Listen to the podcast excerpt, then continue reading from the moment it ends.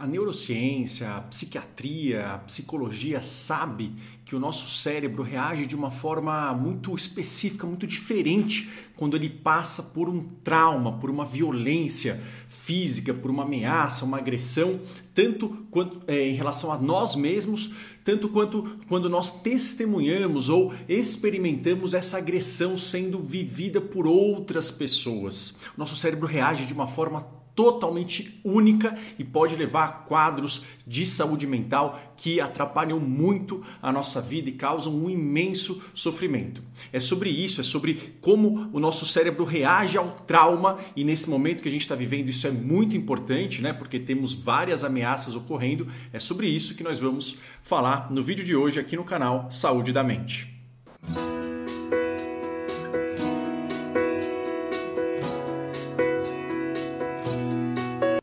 Olá, eu sou Marco Abud, sou médico psiquiatra pela Universidade de São Paulo, fundador aqui do canal Saúde da Mente.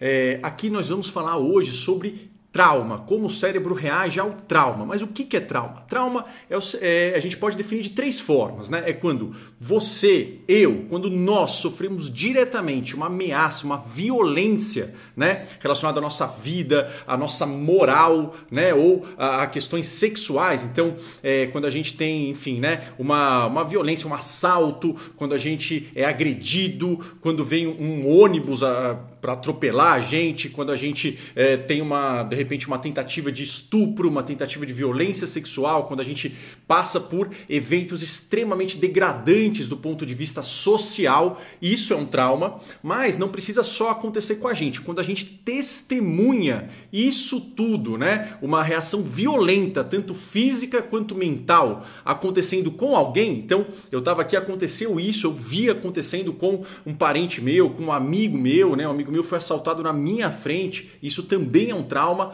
ou quando você tem um acesso indireto né, a esse tipo de violência acontecendo com pessoas que você se identifica. Então você tem acesso a, por exemplo, muitos, muitos, é, enfim, policiais que têm acesso a, a pedaços de, de, de, corpos, assim, num acidente aéreo, por exemplo, né? Ele está vendo algo que ocorreu com outra pessoa. Quando você tem acesso a notícias extremamente frequentes, intensas, de é, relacionadas a pessoas que são próximas ou com quem você se identifica, e isso é persistente.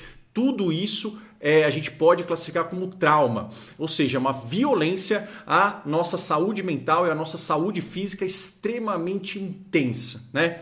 Isso é trauma. E por que, que é importante falar disso? A gente vai ver, porque nesse momento nós estamos vivendo isso. Quer seja porque você teve Covid, teve que ser internado, quer seja porque você conhece um parente seu, um amigo seu, né, um, enfim, né, um colega seu. Né? Eu, por exemplo, sou médico, tenho vários colegas que têm familiares que estão adoecendo, estão vindo a óbito, ou porque você é bombardeado com notícias relacionadas a esse tipo de violência, tanto violência é, relacionada à Covid, mas também violência física, de manifestações, violência política, né? Então, nesse momento, nós estamos bombardeados com violência ao, é, em todo momento. Então, isso é muito importante, por quê? Porque esses quadros, em épocas de pandemia, em épocas de epidemia, são muito, muito, muito frequentes. Eu vou mostrar para vocês no final do vídeo quantos brasileiros hoje nós já podemos estimar que estão sofrendo com esse tipo de quadro, né? É, mas antes de eu começar, eu queria lembrar você que está já no ar, né? É o Clube Saúde da Mente, que é um clube de assinaturas, é um sonho meu que eu, a gente colocou é, no ar essa semana, agora em junho, né? Que é um, como se fosse a Netflix da saúde mental. O que, que é isso, né? É um clube de assinaturas onde você vai ter uma série muito grande de conteúdos sobre vários quadros psiquiátricos. Ah, quero saber um pouco sobre tratamento de depressão, quero saber sobre tratamento de pânico tratamento de transtorno bipolar, de déficit de atenção, quero saber sobre remédio, quero saber sobre terapias, quero saber sobre alimentação, né? É, como lidar com familiar que está, enfim, né, passando por isso. Não, quero saber como melhorar a minha comunicação nos meus relacionamentos, está muito conflituoso, como melhorar a minha atenção, como diminuir a procrastinação. Enfim, é um conteúdo muito extenso sobre vários aspectos da nossa mente, da neurociência, tanto para a gente aliviar a sofrimento sofrimento, mas também para a gente conquistar mais realização e mais felicidade, que em última análise é isso que a gente busca. Né? Então, o Clube é, Saúde da Mente ele já está no ar. É, faça um teste gratuito por sete dias, veja se isso é interessante para você. Tem aulas ao vivo semanais comigo sobre vários temas. Bom, vamos entender, ó, é basicamente quando a gente passa por um trauma, né, que são essas características que eu falei, é, a gente pode ter três tipos de, de quadros, né, de acordo com o conhecimento, né, da psiquiatria atual. Primeiro é um transtorno de ajustamento, né? O que, que é isso? É basicamente quando a gente está um pouco mexido, né, é, frente a uma situação nova que agrediu a gente. Então a gente pode ficar um pouco com insônia, pode ter momentos um pouco mais ansiosos, estou um pouco mais irritado, mas isso, não, enfim, está gerando um sofrimento, não é gostoso, né? Eu não estou bem, não estou no meu melhor. Mas isso não é tão intenso a ponto de virar um quadro depressivo, não é um quadro ansioso, não é um transtorno de insônia, é, ele, ele não tem a magnitude né, é, de um quadro psiquiátrico mais grave que impacta significativamente a sua capacidade de trabalhar, de estudar, de se relacionar. Então, é um sofrimento, nós não estamos bem, né? nós estamos, enfim, né? nos adaptando, não estamos no melhor da nossa condição mental, mas nós também não, não estamos, é, digamos, num nível de um quadro depressivo, ansioso mais clássico, né? E nós estamos minimamente conseguindo é, fazer as coisas que a gente precisa fazer no nosso dia a dia. Então é uma adaptação. E o transtorno de ajustamento ele não precisa necessariamente de um tratamento, né? Ele melhora sozinho. E para a gente falar que é ajustamento, em geral, ele tem que durar no máximo, no máximo três meses. Então, isso é normal, né? A gente ficar um pouco mexido, mas conseguir trabalhar, conseguir estudar, não ter, é, digamos, é, impacto muito intenso no nossos, nos nossos relacionamentos e não levar um sofrimento paralisante. Ok? Bom, aí tem esses dois quadros que aí já são quadros mais intensos, né? Primeiro é a reação aguda ao estresse. O que, que é a reação aguda ao estresse? Então, é uma reação reação a uma agressão física ou emocional intensa. Né? Então é basicamente aquilo que eu falei. Pode ser então uma violência física, um assalto, alguém que foi para guerra, é, pode ser você ser internado, ser entubado é, e você acordar, por exemplo, com um tubo, enfim, numa UTI. É, pode ser você presenciar um familiar seu sendo internado, sendo entubado, tendo que ser reanimado é, na maca. Pode ser você ver, né, é, digamos, sequencialmente cenas, notícias de alguém alguém ou, enfim, de pessoas que lembram de repente um familiar seu, pessoas que você se identifica sofrendo, sendo, enfim, internadas, pessoas sendo é, passando por quadros graves, né? Então pode ser coisas que ocorrem com você, coisas que ocorrem que você testemunha, né, ocularmente, ou coisas que você sabe indiretamente através de notícias, de relatos é, de violência física ou mental muito intensa, certo? Então isso é o primeiro primeira característica, né? Isso normalmente gera crises de ansiedade, a pessoa pode ter crises de ansiedade ou de pânico né, que é um aumento, é, uma descarga intensa de adrenalina, né, com palpitação, falta de ar, é, pensamentos muito acelerados, focados em perigo, tensão muscular, sudorese, dificuldade de relaxar, pode ter é, dor de estômago, náusea, diarreia, enfim, uma descarga de adrenalina que vem em forma de ansiedade ou de pânico, e isso ser recorrente e pode ter alterações muito muito marcantes da mente, né? Então podem ter quadros de confusão mental. Às vezes confusão, a pessoa não sabe onde é que ela está, não sabe, enfim, uh, o que está ocorrendo, que ano que é, ela, ela estranha o ambiente que ela está, ela fica confusa, né? Podem ter quadros de transe, por exemplo, a pessoa fazer coisas, né, fazer uma série de, de atos é, e ela não se lembrar depois, ela fazer, digamos, um piloto automático e esquecer isso pode ter sintomas de tristeza, de ansiedade, insônia, irritabilidade. tudo isso está é, englobado, né? E pode ter aqui um retraimento social, a pessoa começar a ficar meio apática, meio retraída, isolada, né? Tudo isso está contemplado. E isso tem que durar três dias até no máximo um mês. Então tem que durar no mínimo três dias e no máximo um mês, né? Depois deste trauma, né? Então tem uma duração curta e isso gera realmente muito sofrimento, né? A pessoa tem crises, ela pode ficar confusa, ela pode esquecer o que ela fez, tristeza, ansiedade, raiva, insônia, né? Isolamento social. E aqui, né, nós temos o quadro de TEPT, que a gente pode considerar que às vezes é uma, é uma evolução da reação aguda ao estresse, mas às vezes não, às vezes o TEPT, ele, a pessoa não tem isso logo que ocorreu o trauma e vai desenvolver o TEPT depois. Então ele tem que ter né, uma duração maior maior de um mês. Né? Então, é, se está durando mais de um mês, a gente já fala que está entrando aqui no TEPT. Mas às vezes a pessoa ela não passou por essa fase, depois de dois, três meses que ocorreu o trauma, ela desenvolve esse quadro de TEPT. Ele tem que durar mais de um mês. Ele é composto de três três, é, digamos, três características básicas. Tem vários, vários, vários critérios diagnósticos, né? Complexo é um, é um critério diagnóstico bastante extenso, mas são três características básicas do TEPT, né? Primeiro é você reexperimenta o evento. Então, assim, se você teve né, um trauma relacionado ao seu trabalho, por exemplo, pode acontecer né, de você sofrer assédio moral, agressão, aquilo fica voltando na sua mente como flashbacks, como sonhos, como memórias, às vezes, como se você tivesse, parece que você está vivendo de novo, né? É, a gente chama isso de um quadro dissociativo, né? Como se é, você tivesse de novo naquela cena, né? E, e vivendo aquilo, né? Então, às vezes tem muito, é muito comum isso na guerra, pós-guerra, né? É, a pessoa ela, ela ouve um, um estalar ali de, de pipoca e aí ela acha que são tiros e aí ela vive como se ela tivesse ali no meio do campo de batalha. Então você pode viver com flashbacks, com sonhos, com memórias intrusivas ou vivenciar como se tivesse ocorrendo é, aquilo na sua, na sua frente, né? Aí aqui tem a questão da evitação.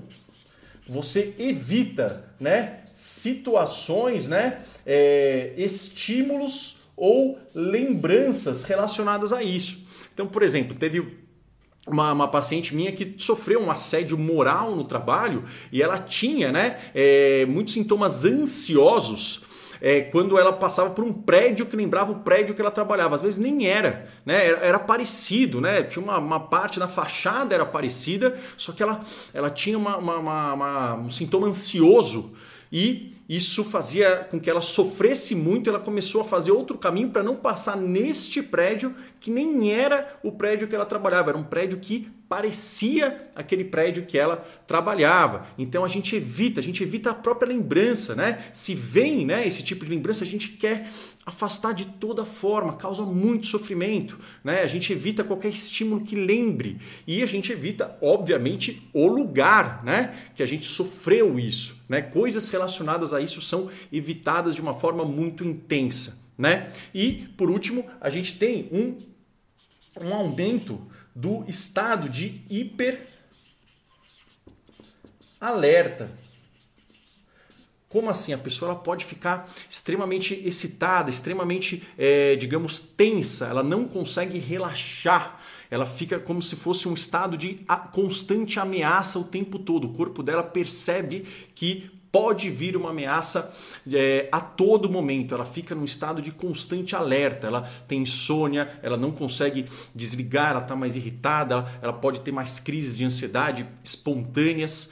É, é, claro que pode vir outros sintomas, como quadros depressivos, um isolamento, uma queda de ânimo, de humor, mas esses são os três elementos: revivência da, da das lembranças, evitação é, contínua, evitação ativa de coisas que lembrem a situação traumática e um estado de hiperalerta. E isso dura mais de um mês. Isso é um quadro que pode gerar um sofrimento muito, muito, muito intenso. E por que, que eu estou falando nisso? Né? Porque eu peguei aqui, é, a gente tem né, nas epidemias passadas, né? No, no, Ebola, no SARS, no H1N1, que foram menores, mas foram estudados, né? Opa, quanto que, que, que tem de TEPT? Né? E o TEPT, ele é o quadro psiquiátrico mais comum em epidemias, né?